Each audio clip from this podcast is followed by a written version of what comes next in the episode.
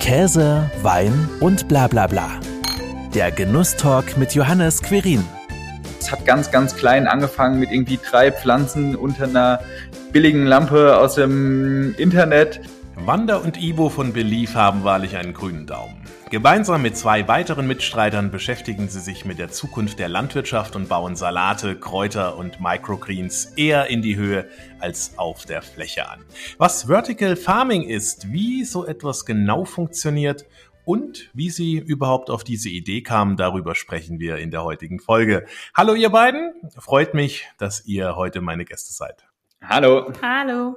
Vertical Farming, was ist denn das überhaupt? Worauf kommt es da an? Wie unterscheidet sich das überhaupt? Genau, also das Vertical Farming bedeutet im Prinzip, dass wir Pflanzen anstatt nur auf einer Ebene auf mehreren Ebenen übereinander unter kontrollierten Bedingungen, das bedeutet unter voller Kontrolle der Nährstoffzufuhr und der Lichtzufuhr anbauen und das ist natürlich extrem flächensparend und ermöglicht überhaupt die Landwirtschaft im urbanen und nahurbanen Raum. Das heißt, Nachhaltigkeit da in diesem Sinne dann auch, dass es A natürlich noch näher am Verbraucher dran ist, am Konsumenten dran ist und B natürlich auch platzsparender und sehr wahrscheinlich auch ressourcensparender. Klar, genau. Oberste Priorität ist natürlich auch nah am Kunden zu produzieren und extrem kurze Lieferwege zu haben. Und zum Thema Ressourcen ist es extrem wassersparend.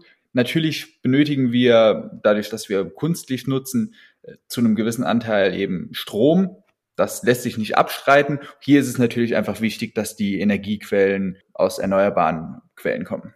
Und wie funktioniert das jetzt technisch? Also du hast ja gesagt, gerade ähm, übereinander gestapelt. Äh, Gibt es da irgendwelche Grenzen? Auch wie sieht die Versorgung der Pflanzen aus mit Wasser etc.? Also im Prinzip gibt es da keine Grenzen. Wenn man, wenn die Räumlichkeiten das zulassen, könnte man das im Prinzip unendlich nach oben bauen.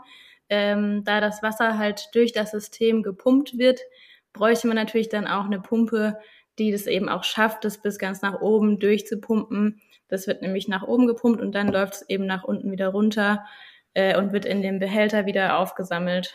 Aber prinzipiell äh, ist da sehr viel Platz nach oben, ja.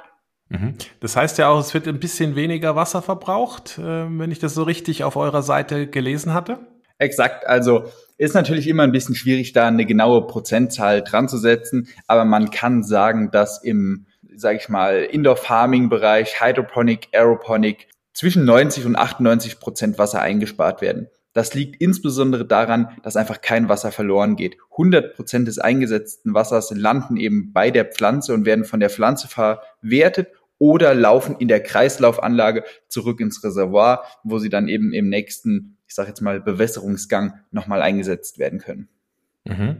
Klingt natürlich alles sehr, sehr technisch. Was dabei nachher rauskommt, sind äh, Salate, Kräuter, Microgreens, alles natürlich etwas kleinere Pflanzen. Genau, also ähm, da muss man einfach sagen, da sind äh, im Moment vor allem durch die Wirtschaftlichkeit Grenzen gesetzt, beziehungsweise ich sag mal, Richtlinien gegeben. Wir befassen uns eben vor allem mit diesen Leafy Greens und den, insbesondere den Microgreens, weil wir hier einfach eine relativ schnell wachsende Pflanze haben, die einfach wirtschaftlich schon auch äh, mit den derzeitigen äußeren Bedingungen hier bei uns anzubauen ist. Wir sehen da aber eine extreme technische Entwicklung, einerseits durch mehr Energie aus erneuerbaren Energien und andererseits durch höhere Effizienz bei LED-Technik etc., so dass wir Schritt für Schritt auch dahin kommen werden, dass auch fruchttragende Pflanzen und vielleicht in weiter Zukunft auch irgendwann mal Getreidesorten im Indoor Farming angebaut werden können. Was sind denn sogenannte Microgreens? Das vielleicht auch mal nochmal kurz, damit da auch jeder mitkommt. Klar, alles irgendwie klein und grün, aber was steckt da genau dahinter? Ja, also man kennt vielleicht so die Gartenkresse, die es jetzt im Supermarkt immer zu kaufen äh, gibt.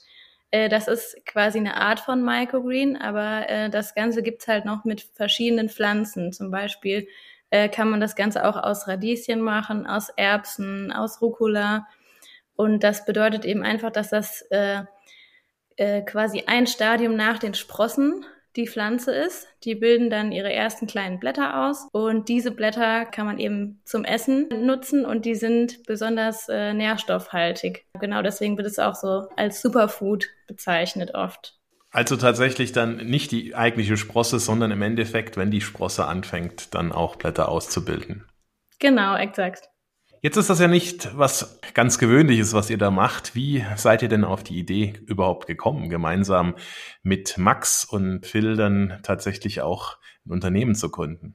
Ja, das Ganze hat sich natürlich ähm, Schritt für Schritt auch irgendwo entwickelt. Also wir haben im Prinzip äh, im zeitlichen Ablauf anfangen von der ganzen Corona-Sache angefangen, uns intensiv mit dem Thema zu beschäftigen kamen auch teilweise aus anderen Branchen, die dann irgendwie in einer eingeschränkten Situation waren. Und wir haben einfach gesehen, ah, regionale Lebensmittel, Lieferketten sind ein schwieriges Thema. Ähm, was kann man denn da machen? Was gibt es da auf dem Markt? Was gibt es für Techniken? Und dann haben wir angefangen, damit wirklich rum zu experimentieren und Schritt für Schritt hat sich das Ganze dann in solche Bahnen gelenkt, dass wir eben gesagt haben, ja, hey, da ist mega das Potenzial drin. Das ist ein großer Teil der Zukunft der, der Landwirtschaft und lass doch da mal ähm, ein Unternehmen draus gründen und gucken, dass wir wirklich Partner finden und das Ganze in den Markt bringen und rentabel aufziehen können. Wann habt ihr denn eure Firma dann auch gegründet? Gegründet haben wir die, die Firma im Oktober letzten Jahres, 2021. Mhm. Also ganz, ganz frisch quasi ja noch unterwegs. Ihr habt sicherlich ja dann auch als Gründerteam, äh, vier seid ihr ja an der Zahl, äh, alles klar aufgeteilt und geregelt, wer was macht? Genau, ja. Für ähm, was seid ihr zwei zuständig? Also ich äh, mache so hauptsächlich das Marketing für uns und ähm, bin aber auch vor Ort und kümmere mich auch selber um die Pflanzen aktuell noch. Ja. Genau, und meine Aufgabe ist mehr so das Administrative, äh, der Business-Part sozusagen, Geschäftsmodellentwicklung und alles, was eben bei so einem Unternehmen noch mit dranhängt und auch die, die Kommunikation und die Suche nach ähm, Investoren und Partnern äh, sowie die Kundenakquise. Und die anderen zwei bei uns im Team, Phil und Max. Phil ist mehr so die technische ITler-Seite, ähm, und Max ist gelernter Chemielaborant und eben natürlich absoluter Nährstoffexperte und einfach auch ein, ein Handwerkertyp, ein Hands-on-Typ und der macht auch ganz viel der Anlagenentwicklung des wirklich physischen Aufbaus. Also wir bauen im Prinzip alles, was wir verwenden, komplett selber. Ja, und das äh, übernimmt er zu einem sehr großen Teil. Das wäre nämlich das nächste Spannende. Wie habt ihr dann eure erste Anlage oder wie auch immer man das dann auch bezeichnet, dann entsprechend überhaupt aufgebaut? Ja, wirklich. Ähm, also ich sag mal, mittlerweile sind wir bei einer Prototypenanlage in einem 40 Fuß Seekontainer, die im Prinzip kurz vor Fertigstellung ist. Ähm, aber angefangen hat das Ganze wirklich mit ganz kleinen Setups im Starterzentrum an der Universität des Saarlandes und da waren die Evolutionsschritte wirklich ähm, teilweise extrem von einem Prototyp zum nächsten. Und es hat ganz, ganz klein angefangen mit irgendwie drei Pflanzen unter einer billigen Lampe aus dem Internet. Und das hat alles noch nicht so richtig funktioniert. Und dann haben wir uns da ständig professionalisiert, ganz viel gelernt. Und ja, jetzt sind wir so bei Prototyp Nummer 10, 13 äh, und jetzt ist das Ganze eben schon eine relativ große professionelle Anlage geworden. Innovation, äh, Innovationsbedarf ja ist auch vorhanden, aber was ich eigentlich sagen wollte, Investitionsbedarf ist ja sicherlich dann ziemlich groß bei so einer Anlage. Genau, klar, das Ganze ist nicht, nicht ganz günstig äh, umzusetzen. Ja, du sagtest ja auch gerade, äh, Investorensuche, Kapitalsuche ist natürlich logischerweise dann auch geplant, sich weiter zu vergrößern, äh, zu expandieren. Klar, genau. Wir sind jetzt gerade in der Phase, dass wir ähm, für die nächsten paar Monate erstmal auf der, auf der sicheren Seite stehen und es für uns jetzt einfach darum geht, viele Proof of Concepts nochmal zu erbringen, Pilotkunden weitere zu gewinnen. Einerseits natürlich, was den, die Abnahme der angebauten Produkte angeht, aber eben, und das ist natürlich unser großer Plan für die Zukunft, unsere Anlagen auch zu vertreiben und hier Pilotkunden ähm, zu finden, die diese übernehmen, damit wir dann den nächsten großen Schritt gehen können.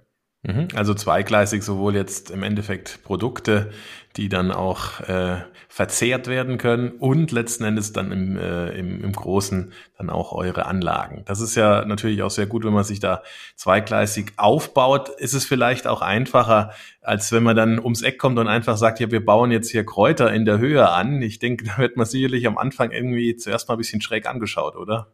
Genau, und im Prinzip ist es so, das eine geht nicht ohne das andere niemand hat natürlich äh, ein Interesse daran, irgendwie eine Anlage zu übernehmen oder zu betreiben, wenn er nicht schon mal gesehen hat, ja, das funktioniert auch wirklich. Das ist ja, ist ja ganz klar. Von daher ist es für uns eben super wichtig, da auch wirklich zweigleisig zu fahren und beide, beide Schienen voranzutreiben.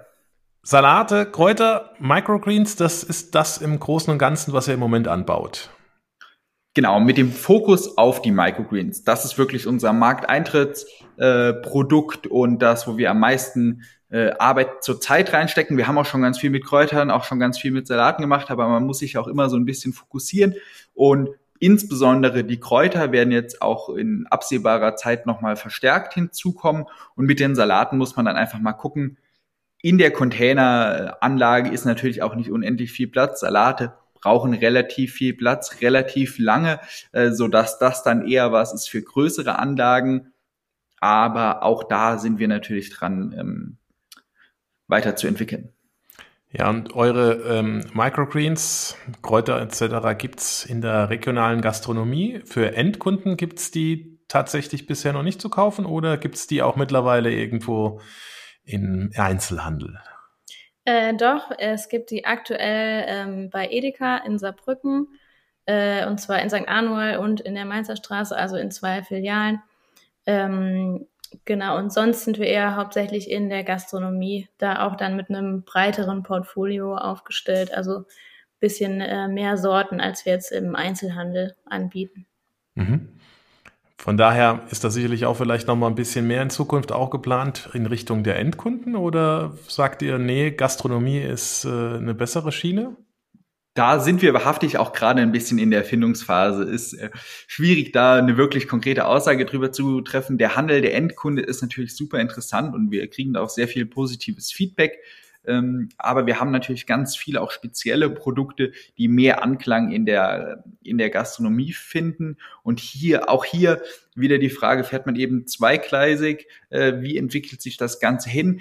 Wir sehen aber ein Riesenpotenzial auch einfach bei dem Lebensmitteleinzelhandel zur Abnahme oder zum Betrieb solcher Containerfarmen, dass die im Prinzip in Zukunft auf ihrem Parkplatz, sage ich jetzt mal, auf einer ohnehin versiegelten, im Prinzip vielleicht gar nicht so stark genutzten Fläche irgendwo in der Ecke hyperregional ihren eigenen Bedarf an Kräutern, Microgreens und vielleicht sogar ein paar Salatsorten einfach decken können, damit im Prinzip null Abfall haben und die frischesten Produkte in ihrem Markt liegen haben, die man irgendwo kaufen kann.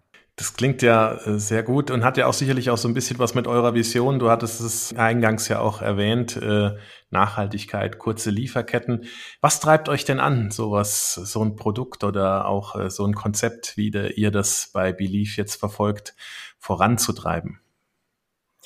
Ja, also ähm, ich sag mal, der Nachhaltigkeitsgedanke ist, ist sowas, was jetzt in den letzten Jahren halt immer äh, verstärkter ins Auge genommen wird. Und das äh, wollen wir natürlich auch machen. Wir versuchen ja auch privat, äh, sag ich mal, so nachhaltig wie möglich zu leben. Und ähm, wenn ich einkaufen gehe zum, im Supermarkt zum Beispiel, dann äh, habe ich lieber die unverpackten Produkte, die ich da mitnehme, als äh, die in Plastik verpackt. Wir liefern ja an die Restaurants auch ohne Verpackung, weil wir auch eben sagen, das ist einfach nicht notwendig, dieser ganze Verpackungsmüll und sowas, dass da auf jeden Fall halt noch was geht. Und äh, genau, das, wir finden das persönlich einfach so besser. Mhm. Fällt es denn eigentlich dann auch leicht, die Gastronomen davon zu überzeugen, dann bei euch Produkte zu kaufen? Oder sagen die, naja, ähm, ist teurer, ist günstiger, ich weiß jetzt nicht, wie es preislich liegt. Äh, braucht ihr da viel Überzeugungsarbeit? Tatsächlich funktioniert das relativ gut.